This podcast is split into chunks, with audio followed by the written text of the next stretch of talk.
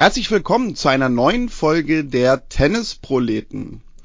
Wir nähern uns von Woche zu Woche unserem großartigen Saisonrückblick, so wie wir es zumindest selbst finden.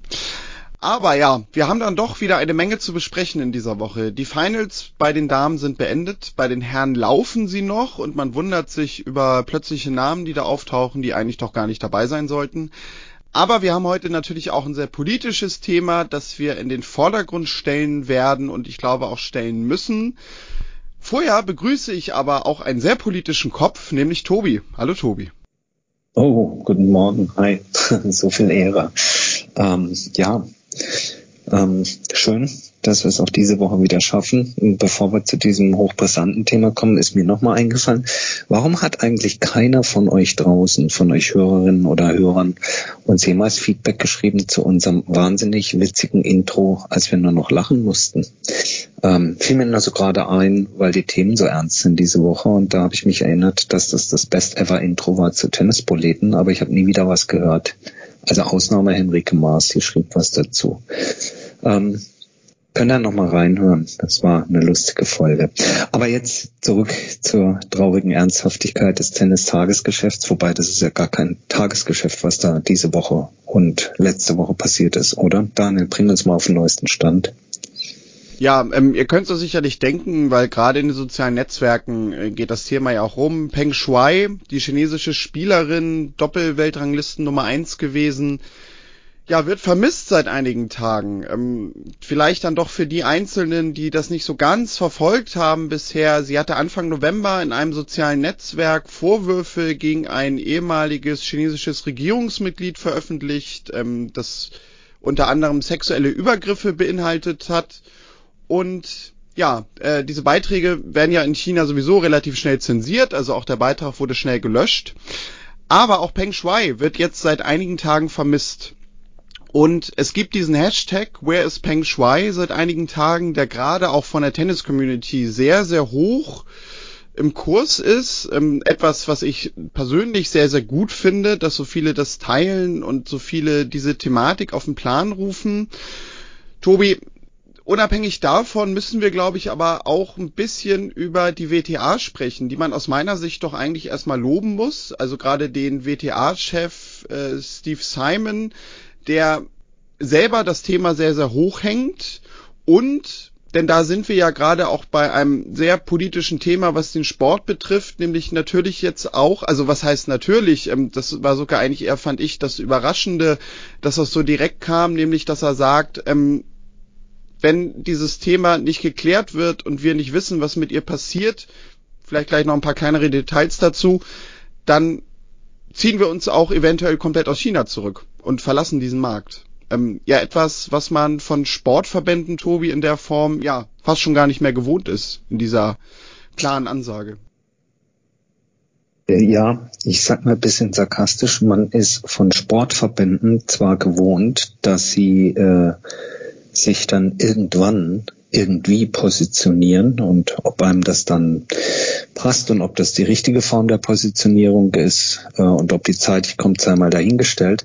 Aber vor allen Dingen eben die handelnden Menschen, die handelnden Personen hinten dran, sprich Sportfunktionäre in hohen Ämtern, glänzen nun wirklich nicht in der Vergangenheit bei solchen Themen, sich äh, unmittelbar ja, unmittelbar und so eindeutig zu positionieren und, und ja, eben klar Stellung zu beziehen. Und insofern muss man sagen, gab es ja bereits, ähm, als diese Thematik jetzt ähm, publik wurde, mehrere ähm, Hinweise beziehungsweise Statements von Steve Simon, dem Chef der WTA, also der ähm, des Damentennis sozusagen, äh, der unmissverständlich klar machte, dass das ähm, äh, nicht akzeptabel ist, äh, dass ähm, dass ähm, sichergestellt sein muss, dass sie in ähm, in einer freien und klar nachvollziehbaren und transparenten Weise sich zu diesen Dingen äußern kann äh, und äh, diese Vorwürfe eben auch transparent aufgeklärt werden müssen. Und ähm, in der Folge bedeutet das natürlich eine sozusagen eine erste Drohung auch gegenüber China und dem chinesischen Tennisverband. Man muss dazu wissen, dass es ähm, wirklich eine ganze Menge von Verträgen und Vereinbarungen zwischen der WTA und Asien, in dem Fall China gibt, um Tennis und den Riesenmarkt dort natürlich auszuschöpfen mit äh, Millionen Zahlungen, die hinten dran hängen. prominentes Beispiel aus der Vergangenheit ist ja, dass die WTA-Finals, Entschuldigung, dass die WTA-Finals ähm, normalerweise in Shenzhen, also in China stattfinden sollen, im Moment nur aufgrund der Pandemie verlegt worden sind und, und, und. Sprich, wir sagen, das Statement, was du jetzt noch zitiert hast, dass er sagt, äh, wir müssen definitiv darüber nachdenken, unser gesamtes Business dort rauszuziehen, denn es gibt Dinge, die sind wichtiger als Business. Ähm, das ist etwas, was in einer Welt, in der halt eben dann doch auch das Geld regiert, ähm, was man so bisher vermisst hat an Klarheit, an Eindeutigkeit und an Positionierung. Und dafür muss man sagen, kann man nur den Hut ziehen und es ist gut. Vielleicht erstmal äh, als letzten Hinweis von meiner äh, Seite, dass dieses Thema äh, aus der Tennisbubble jetzt äh, sogar raus ist und wirklich ja alle Medien ähm, sportübergreifend, also oder unabhängig vom Sport inzwischen darüber berichten, ähm, will sagen, wenn der Tennissport oder dieser Fall dafür sorgt, dass das größere Thema damit noch eine größere Aufmerksamkeit findet und damit vielleicht auch Druck ausgeübt werden kann, ist es umso besser. Ja. Ja, man muss dazu vielleicht noch sagen, es äh, gab eine Mail an die WTA, die angeblich vom Peng Shui sein soll. Ich sage angeblich, weil das nämlich ganz viele bezweifeln, ähm, wo sie schreiben soll, dass halt ja, es ihr gut ginge und sie quasi einfach nur gerade ein bisschen Urlaub macht. Ähm, warum das viele bezweifeln ist, es gab wohl irgendwie so einen Screenshot, der im, im chinesischen Staatsfernsehen gezeigt worden ist, äh, wo viele sagten, ja komisch, weil im Hintergrund ist ja ein Textverarbeitungsprogramm zu sehen. Und weil das wohl auch ein Muster ist, was häufiger in China vorkommt. Also äh, es gab ja auch damals den Regierungskritiker ähm, Ai Weiwei hieß der, glaube ich, ähm, wo zum Beispiel wohl auch ähnlich verfahren wurde, als sich die Welt fragte, wo er denn abgeblieben ist. Ähm, und von daher bezweifeln halt wirklich sehr, sehr viele, dass sie das selbst geschrieben hat und wenn, dass sie da vielleicht auch einfach dann natürlich Druck auf ihr ausgeübt wurde. Ähm, Du siehst ja, so aus, man, dass man, man, man, man, man muss sich das mal, man muss sich das wirklich in dem Sinne auch mal wörtlich reinziehen. Das ist schon krass. Die ursprüngliche Nachricht auf dem auf dem chinesischen Kurznachrichtendienst Weibo, ähm, wo sie eben diese Anschuldigungen aussprach, ähm, ähm, die wurde ja gelöscht und angeblich verfasst sie jetzt auf Englisch einen, einen, einen Tweet oder einen Text, der dann gestern ähm, veröffentlicht wurde und der heißt wortwörtlich die Nachrichten in dieser Mitteilung, also in der von ihr gesendeten, die Nachrichten in dieser Mitteilung einschließlich des Vorwurfs sexueller Übergriffe sind nicht wahr. Ja. Ich werde weder vermisst, noch bin ich in einer unsicheren Lage. Ich habe mich zu Hause ausgeruht und alles ist in Ordnung. Und dann noch zu Schlu äh, zum Schluss, ich hoffe, ich kann das chinesische Tennis mit euch allen bewerben, wenn ich in Zukunft die Chance dazu habe. Ich hoffe, das chinesische Tennis wird besser und besser. Zitat Ende. Also diese Wandlung von einer Aussage zur angeblich nächsten, die kriegen ja nicht mal, verzeiht den Witz an der Stelle, ist ein ernstes Thema, aber die kriegen ja nicht mal die Tennisproleten von einer Folge zur nächsten hin. Also das ist ja, das ist ja Hanebüchen, das ist beste chinesische Propaganda in dem Fall. Und nochmal, es ist wichtig, dass dieses, dass dieses Thema jetzt wirklich hochgebracht wird und dass vor allen Dingen die involvierten Personen auf Seiten der WTA und hoffentlich in Kürze jetzt dann auch der, der, ja, Politik, wer auch immer dort äh, eben darauf hinweisen kann, dass dort entsprechender Druck gemacht wird.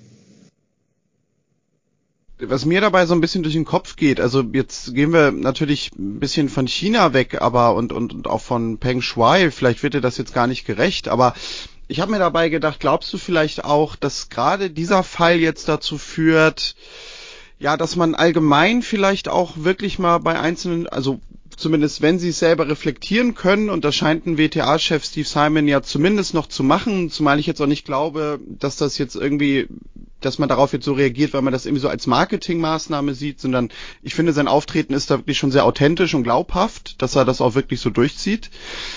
Aber bekommen wir vielleicht dadurch beschränken wir das jetzt erstmal nur aufs Tennis, äh, weil wir haben ja auch in anderen Sportverbänden demnächst Weltmeisterschaften in fraglichen Ländern.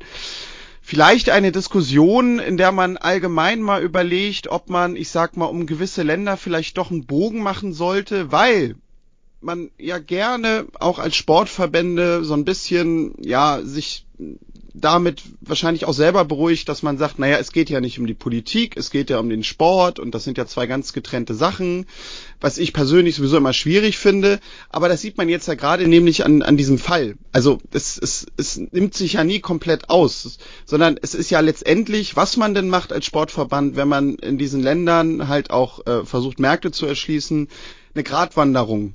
Und dass man vielleicht eine Diskussion bekommt mit so einer Art Selbstreflexion, weil es gibt ja zum Beispiel auch in vielen anderen Ländern noch Turniere, wo man genauso diskutieren kann. Ja, können wir diese Gratwanderung vielleicht auf Dauer aushalten? Mal kurz, kurz gefragt. Ach, Daniel, es wäre natürlich wünschenswert. Ähm, es wäre wünschenswert, dass, dass so eine Thematik dazu führt, dass generell jetzt auf einem höheren Niveau diese, diese, ja, solche Thematiken, die Verflechtung von Sport, Wirtschaft, Geld und das Ganze in Verbindung mit Staaten, die ähm, die Menschenrechte mit Füßen treten, etc. etc. Es wäre wünschenswert, dass das was dazu beiträgt. Und ja, es wird seinen Teil dazu beitragen. Allein mir fehlt so ein bisschen der Glaube, dass es wirklich nachhaltig und signifikant was ändern wird, denn hm, ich bin mal ein bisschen bösartig und sage, der Fußball ist so viel größer als das Tennis. Ne? da sind noch viel mehr Menschen äh, jeglicher Couleur, äh, die sich ähm, äh, engagieren für bessere Bedingungen, die sich engagieren für, wie könnt ihr in Katar dies und jenes tun. Ne? Und es klingt jetzt etwas desillusioniert und am Ende tut sich doch nichts. Ähm, ich will die Hoffnung aber nicht ganz aufgeben. Ich habe gerade dieser Tage gesehen, jetzt schweifen wir vom Tennis etwas ab, aber das ist ja okay auch bei, bei, bei solchen Thematiken, dass ja auch der, der Widerstand massiver wird bei der ähm, beispielsweise bei der Community der Bayern-Fans, die die Verflechtungen vom FC Bayern München mit Katar äh, stärker anprangern, inzwischen auch mit sehr, sehr großen Transparenten im Stadion. Und da wiederum, das würde vielleicht die Hoffnung nähern, aber vielleicht ist es auch ein bisschen sozialromantisch, wenn ich dieser, Saal, dieser Tage eben lese, dass ein Oli Kahn sagt, ja, jetzt könnt ihr hier also die FC Bayern-Doku auf Amazon Prime gucken. Und das ist also was ganz Besonderes. Und das haben wir für euch gemacht, für euch, die Fans, weil ohne euch wären wir nichts. Ja das ist ja immer so dieser Zwiespalt. Äh, ja, das wird sich unter Beweis stellen müssen, äh, wie, wie viel Macht ähm, Fans oder weitergefasst, wie viel Macht äh, und Meinungsmacht und Druck die Öffentlichkeit ausüben können, damit sich äh, äh dann entsprechend Funktionäre, Verbände etc. klarer nicht nur positionieren, sondern eben auch dann Worte auch in Taten umsetzen. Zurück zur WTA, zum Fall Peng Shui und zu Steve Simon. Ähm, ich will natürlich hoffen, ich bin mir sicher, aber er wird sich natürlich an diesen Worten jetzt auch messen lassen müssen. Das meine ich nicht kritisch, überhaupt nicht. Ähm, aber äh, jetzt gilt es natürlich auch, wenn hier nicht pronto rapido jetzt irgendwie mal ein verifizierbares und klares Auftreten und äh, ja, äh, leibhaftiges Auftreten von Peng Shui ohne Zwang, ohne Nötigung erfolgt, dann möchte ich das natürlich auch sehen, dass hier die ähm, bin kein Jurist, aber sag ich mal, dass hier die Verträge fristlos gekündigt werden. Das ist irgendwie eins der, ich weiß nicht, wie man das dann macht, bin kein Verbandsfunktionär. Äh, hiermit erklären wir, dass die Saison 2022 alle Asiat äh, alle chinesischen Turniere bis auf weiteres äh, gestrichen werden. Wir werden uns nach Alternativen der Neuausrichtung des WTA Terminkalenders kümmern und in Kürze wieder auf sie zukommen, bla bla bla. Irgendwie so, also da müssen natürlich dann auch Taten folgen. Ja, aber genau, auf, auf den Punkt wollte ich hinaus. Also, weil, wenn du dich jetzt, sagen wir mal, ganz grob aus einem Land zurückziehst, dann kommt ja automatisch die Frage, ne? Warum ziehst du denn nicht aus, aus Land 2 zurück? Wo es ähnliche Klar. Verhältnisse gibt. In Katar haben wir auch Tennisturniere. Ja. Wir haben in Katar Tennisturniere, in den Vereinigten Arabischen Emiraten, dann gibt's ja auch noch, das, das wäre ja so nächster Punkt, ähm, dass du den Druck, also auch wenn Steve Simon das jetzt sicherlich am wenigsten bedenkt, aber er würde dann natürlich auch den Druck auf die ATP ausüben automatisch, weil die haben Masters Turnier in Shanghai und 500er. Und da würde ja auch automatisch gefragt werden, ja, warum geht ihr denn da jetzt aber noch hin? Absolut, absolut. Ähm, bemerkenswert an der Stelle ist, dass ja unmittelbar nach dem WTA-Statement auch Andrea Gaudenzi, der Chef der ATP, also der, ähm, des männlichen oder des Männer-Profi-Tennissports, ähm, sich äh, zumindest auch erstmal klar positioniert hat und nach dem Motto, er unterstützt hier Steve Simon und die Meinung der WTA und die ATP stellt sich voll und ganz äh, hinter, äh, hinter diese Meinung. Auch da hast du vollkommen recht. In der Konsequenz würde das auch bedeuten, solange ihr jemanden so behandelt, äh, gibt es auch kein Männertennis da drüben.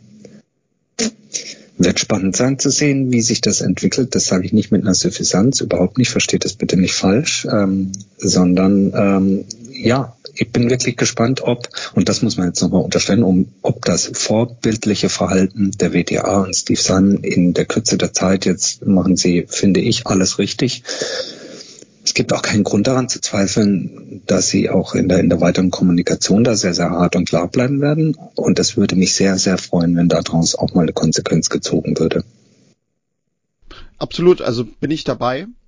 Aber ja, was wir hier jetzt natürlich einfach mal skizzieren wollten, ist, also dass zumindest wir davon ausgehen, beziehungsweise man erwarten kann, dass diese Thematik, beziehungsweise jetzt einfach dieser Fall dafür sorgen kann, dass sich nun mal ja, WTA, ATP oder sagen wir mal die ganze Kalendergestaltung in der Theorie sehr verändern könnte, weil das einfach eine Diskussion nach sich ziehen kann, vielleicht auch muss, die viel weitergehender ist als jetzt nur der Fall China und dass dort Turniere gespielt werden. Vielleicht so viel dazu.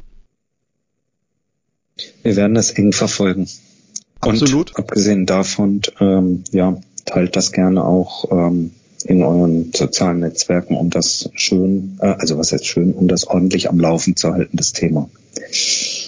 Absolut. Wir hoffen, dass Peng Shui ja im besten Fall eigentlich in bald kurzer Zeit, wie du gerade sagtest, ne, wieder zu sehen ist und man auch äh, klar und deutlich den Eindruck hat, äh, dass sie sich frei bewegen kann und hier nicht zu irgendwelchen, ich sag mal, Werbezwecken gerade vielleicht irgendwo vorgeführt wird, um irgendwelche Leute zu beruhigen. Ja, Tobi, und ähm, jetzt müssen wir diesen harten Break irgendwie machen, weil das ist natürlich echt schwierig, aber wir haben ganz bewusst gesagt, wir wollen mit dem Thema beginnen, da wir ja selber auch gerne politische, sportpolitische Themen hervorheben und weil natürlich einfach dieses Thema auch wie du sagtest, über die Tennis-Community heraus so groß ist, ähm, dass man, glaube ich, äh, dem nicht gerecht geworden wäre, wenn man jetzt erstmal lustig über Tennis gesprochen hätte. Natürlich wollen wir aber trotzdem auf die Finals von WTA und ATP schauen. Die WTA-Finals sind vorbei, du hast es gerade gesagt. Äh, sie sind ja verlegt worden in diesem Jahr nach Guadalajara, Mexiko. Hey, sag ja, das nochmal. Guadalajara. Und, ähm, kannst du nochmal sagen? Ja, nee, langsam wird's eng. äh, Gabine Muguruza hat das Jahresendturnier gewonnen. Eine Spielerin, die wir ja irgendwie immer so ein bisschen auf dem Schirm haben, nach dem Motto, ja, die könnte mal wieder dran sein mit dem Grand Slam. Jetzt hat sie die Finals gewonnen. Sie wurde in Mexiko sehr gefeiert allgemein, also ich, ich, ich dabei kann mich ja dran erinnern, dass du in der letzten Woche noch sagtest, ja, mit der Uhrzeit, ne, da muss ich schwer reinfinden. Ich habe mich dann doch mit dem Turnier auch noch ein bisschen intensiver beschäftigen können. Was mir da sehr gefallen hat, ist wirklich die Stimmung gewesen. Das war alles irgendwie sehr locker, irgendwie, ja, fast so ein Finalturnier würdig. Die Doppel waren immer gut besucht. Das hat echt richtig Spaß gemacht. Und ja, man hatte, also ich zumindest hatte fast sogar so ein bisschen den Eindruck, dass Gabine Muguruza da so ein bisschen als äh, Favoritin auch von den Fans nach vorne geschoben wurde. Vielleicht spielte das so ein bisschen damit rein. Ja, und jetzt ist sie Siegerin der WTA Finals, Tobi. Sagst du mir Vollkommen. jetzt verdiente Siegerin oder sagst du mir, ja, ich habe da leider wieder gepennt? Nein, vollkommen verdient, äh, vollkommen richtig. Übrigens verdient, äh, auch sie hat auch ordentlich Kohle da verdient. das ist ja das äh, grotesk, äh, soll ich jetzt sagen, Schöne an diesen Finals, bei den ATP Finals übrigens genauso, dass man zum Ende des Jahres nochmal richtig Kasse machen kann. Ähm, äh, ich finde, sie äh, sie ist verdiente Siegerin. Ich finde, sie, äh, man darf natürlich auch nicht vergessen, sie ist Nummer 5 der WTA-Weltrangliste. Sie hat ein, wie ich finde, gutes Jahr. Wir kommen ja auch im Jahresrückblick nochmal sicherlich nochmal drauf zu sprechen, aber sie hat ein gutes Jahr gespielt. Ähm, ich persönlich schaue ihr wahnsinnig gerne zu beim, beim Tennis. Das ist, ähm, finde ich immer wirklich, sind schöne Matches, kann man gut zugucken. Ähm, sie ist trotzdem ein bisschen hinter den, hinter meinen Erwartungen geblieben. Ich hatte ihr dieses Jahr noch ein klein bisschen mehr zugetraut, aber am Ende hat es dann halt nicht gereicht und insofern freut es mich jetzt für sie, dass sie dieses Turnier verdient gewonnen hat ähm, Publikumsliebling, Zugpferd dort, naja, vielleicht ist ein bisschen zu weit hergeholt, sie ist Spanierin, die Mexikaner oder so. Ja, da kann man natürlich auch, sagen wir mal, ein bisschen auch mit, mit dem Publikum ähm, ja, interagieren oder, oder die Sympathien auf seine Seite ziehen. Ähm, alles in allem äh, finde ich verdiente Siegerin. Ich finde es trotzdem auch bemerkenswert. Es gab auch eine Verliererin im Finale mit Annette Konterweit. Äh, auch das nochmal ein dickes Auf Ausrufezeichen, die ähm, ein bombenzweites halbes Jahr gespielt hat, sich ja sozusagen im Schlussspurt für die WTA-Finals ähm, qualifiziert hatte und jetzt ähm, äh, voll, auch da vollkommen zu Recht und verdient auf Rang 8 steht in der, in der Weltrangliste. Auch das muss man, äh, finde ich, nochmal honorieren. Und ich kann mich an einen Artikel erinnern vom Gerald Leffmann, genau, äh, in der Süddeutschen Zeitung. Der schrieb, die WTA-Finals, ähm, vielleicht spielen da nicht die Besten, aber zumindest die ähm, wie sagt er, irgendwie toughesten oder robustesten oder sowas, so nach dem Motto, die durch dieses Jahr durchgekommen sind. Ähm, wer uns regelmäßig hört, weiß, dass ich die äh, Süddeutsche und die Sportberichterstattung dort sehr schätze. An der Stelle habe ich aber durchaus ein bisschen widersprechen müssen, denn mit Ausnahme von Ashley Barty, die ähm, dort nicht angetreten ist, sind eben am Ende dort die Spielerinnen angetreten, und zwar Tudo Completo, die im Race auf Platz zwei dann eben bis neun äh, stehen. Ja, und das sind eben genau die besten acht Spielerinnen in diesem Jahr. Und insofern muss ich sagen, ja, das sind die besten dort angetreten. Äh, jetzt kann man sagen, ja, aber da war ja keine Naomi Osaka dabei. Das mag sein, die war aber dieses Jahr nicht die beste. Dass sie tendenziell von ihrer gesamten Spielanlage etc. wahrscheinlich halt doch über eine Maria Zachary oder sowas anzuordnen ist und auch über eine Annette Konterweit Klar, Haken hinter. Aber für dieses Jahr waren es die Besten, die dort angetreten sind, mit Ausnahme von Ashley Barty, wie gesagt. Und es hat abschließend mit Gabine Muguruza, finde ich, eine absolut verdiente Siegerin gegeben. Ja, du sagtest gerade, man hat ja Anfang des Jahres irgendwie ein bisschen mehr zugetraut oder ein bisschen mehr erwartet. Sie hatte im März ja auch äh, Masters-Turnier gewonnen, nämlich das in Dubai. Da wären wir eventuell jetzt auch wieder beim Thema von vorhin. Und ja, danach, weil sie da ja auch gerade sehr, sehr stark gespielt hat, äh, hatten wir sie ja so ein bisschen äh, mehr auch wieder auf dem Zettel, glaube ich, automatisch. Ähm, sie hat dann jetzt im Herbst noch in Chicago und 500er gewonnen. Also insgesamt kann man, glaube ich, auch wirklich sagen, ja, du musst du ja auch einfach, wenn du unter die ersten acht kommst im Jahr, sehr, sehr konstant gespielt und das hat sie jetzt einfach auch nochmal Ende dieses Turniers bewiesen. Definitiv. Ich habe allerdings trotzdem eine Kritik, die bezieht sich aber weniger auf die WTR-Finals im Speziellen als auf die Finals generell, ähm, weil es betrifft damit auch die ATP-Finals, was ich nach wie vor komisch finde. Wir kommen sicherlich gleich auch noch zum Thema Round Robin, also die Gruppenphase. Ähm, aber davon mal abgesehen, womit ich nach wie vor ein Problem habe, ist, dass es für die Finals, egal ob bei Damen oder bei Herren, dass es dort Weltranglistenpunkte gibt. Ähm, das ist ein sehr, sehr elitärer Kreis. Jetzt kann man sagen, ja, das ist halt ein Turnier, für das kannst du dich qualifizieren, gibt's Punkte. Du musst ja auch für einen 250er oder für einen 500er qualifizieren. Und wenn du eben nicht qualifiziert bist, kriegst du auch keine Punkte. Aber das ist natürlich ähm, äh, vor allen Dingen auch in der sozusagen in der in der in der Wertigkeit der Punkte, die du da dann für dich sammelst, ist das eine Jahresendveranstaltung, die auf die sowieso schon acht Besten zugeschnitten äh, ist. Und die sammeln dann dort unter sich, bin jetzt ein bisschen bösartig, nochmal Punkte, um den Abstand zu denen, die hinten dran kommen, noch weiter zu vergrößern von der Geldrangliste mal ganz abgesehen, aber das ist ein anderes Thema. Ja? Und das ist schon etwas, hm, wo ich, wo ich so ein bisschen mich schwer mit tue, in Verbindung mit der Gruppenphase. Denn man könnte sagen, ich nehme das Argument nochmal auf und sage, ja, für ein 250er Turnier muss sie auch qualifizieren. Ja, aber bei den WTA oder ATP Finals trete ich in der Gruppenphase an und habe schon mal garantiert drei Spiele. Das heißt, ich habe dreimal die Chance, Weltranglistenpunkte zu sammeln. Und selbst wenn ich nur eins gewinne, sammle ich Weltranglistenpunkte. Diese Chance habe ich beim 250er nicht. Wenn ich in der ersten Runde rausfliege, kriege ich keine Punkte. Bums aus, fertig. Ja? Und damit tue ich mich jedes Jahr ein bisschen schwer, wenn ich dann auf die Auswertungen gucke und da nochmal verdient gewonnen, aber da sammelt jetzt eine Kabine eben 1375 Punkte mal eben ein. Hey, das ist mehr als ein Sieg bei einem Masters-Turnier. Und da weiß ich, fühle mich nicht so ganz wohl mit. Ja, da hast recht, die Diskussion kommt ja auch immer mal wieder auf. Hm. Also richtig warm werde ich auch nicht damit. Klar, man kann natürlich argumentieren, du hast hier das Jahr über das erarbeitet und und äh, du hast quasi jetzt neben des Preisgeldes äh, quasi als zusätzlichen Preis noch, dass du durch diese 1300 Punkte ja für die kommenden zwölf Monate irgendwie nochmal so eine zusätzliche Sicherheit einfach bekommst, ne? so als Belohnung, dass du irgendwie über das Jahr so konstant gespielt hast. So kannst du das natürlich irgendwie argumentieren. Natürlich könnte man aber auch überlegen, das irgendwie wegzulassen. Also wir hatten ja letzte Woche ein bisschen intensiver über die Next Gen Finals gesprochen. Da vergibt man ja zum Beispiel keine Punkte weil natürlich da die Streuung auch einfach viel größer ist zwischen den Spielern in der Weltrangliste. Da wäre das ja einfach schwieriger, das irgendwie einzuordnen. Ähm, was wir letzte Woche übrigens dabei natürlich vergessen haben, ist, trotzdem werden da 1,3 Millionen Euro vergeben. Also dadurch ist das natürlich auch für Carol Carlos Alcaraz äh, durchaus lukrativ gewesen, dass er das Turnier jetzt auch gewonnen hat. Also er hat er nicht für lau Spieler übrigens, gell?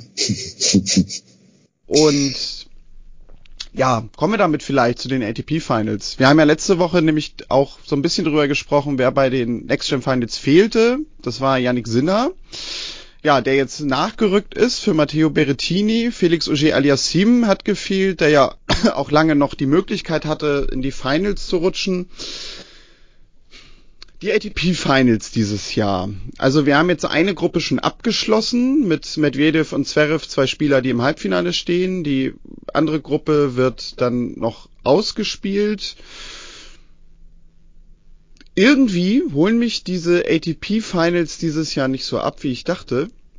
Liegt das vielleicht daran, Tobi, dass mit Cameron Norrie und Yannick Sinner zwei Spieler nachgerückt sind, die natürlich völlig zu Recht auf der Warteliste standen, weil sie einfach die direkten Nachrücker gewesen sind.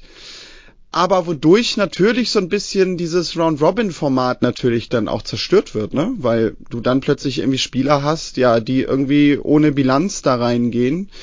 Ähm, und ja, man sich fragen muss, äh, geht dadurch nicht dieses Format eigentlich kaputt?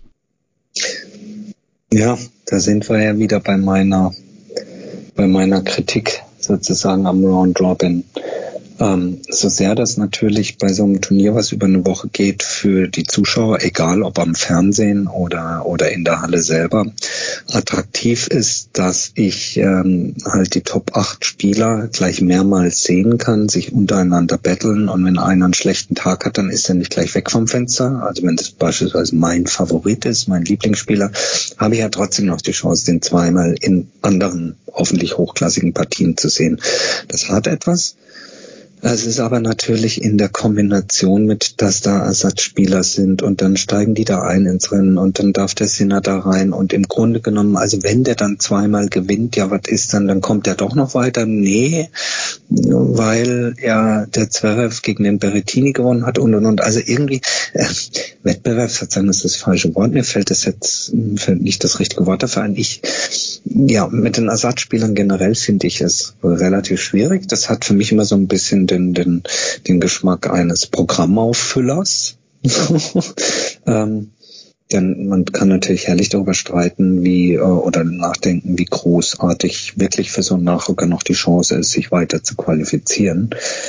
Ähm, aber klar, solange du an diesem Gruppensystem festhältst, was, was machst du dann? Ja, dann geht ein Berettini raus nach dem, nach dem ersten Match und dann sagst du so, alle anderen Spiele von ihm fallen aus und werden für den Gegner gewertet. Das ist ja, du kannst ja dann nicht aus der Konserve senden über, über dein Tennis-Channel, ATP, Tennis TV oder wie auch immer. Und kannst den Zuschauern ja auch nicht sagen, könnt was anderes machen. Verstehe ich schon. Ich hader ein bisschen mit diesen, mit diesen Gruppenspielen, aber da gibt's natürlich gibt's äh, auch Meinungen, die finden es ganz toll. Gerade bei den Reservespielern finde ich, da wird es nochmal deutlich, dass das System auch so seine Tücken hat.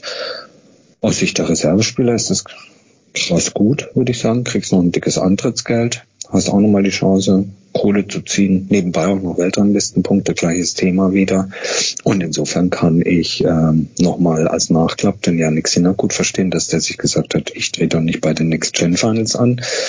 Wenn ich bei dem anderen Ding auf Nachrückposition stehe und gegebenenfalls in Stockholm oder so ähm, auch noch Punkte sammeln kann, dann mache ich das doch lieber, als bei den Next Gens anzutreten.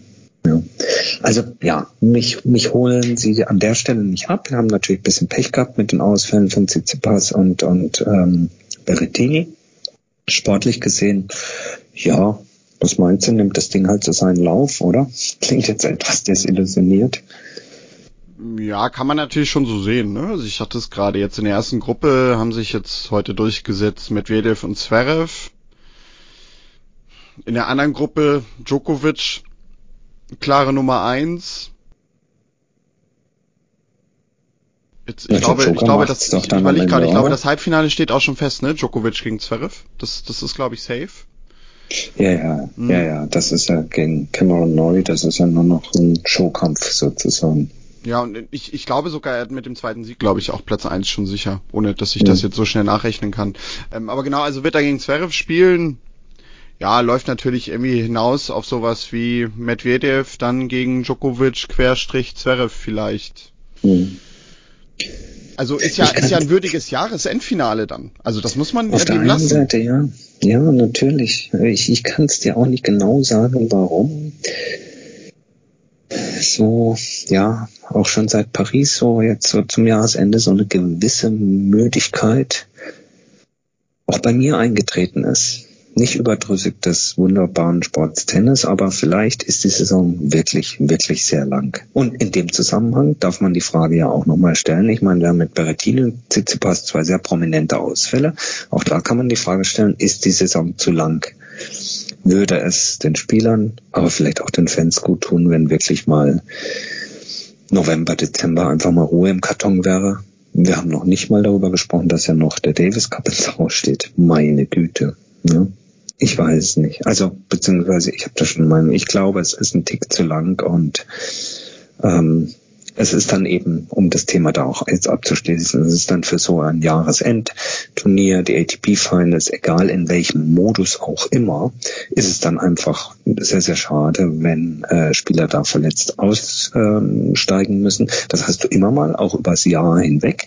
Aber es ist schon über die Jahre hinweg, ich habe da jetzt keine statistische Auswertung, ist es schon ersichtlich, dass eben zum Jahresende hin die Verletzungen zunehmen. Wir haben das häufig, dass du in Paris mal ein etwas reduziertes äh, Teilnehmerfeld hast oder reduziert, also im Sinne von mehr äh, Ausfälle durch Verletzung.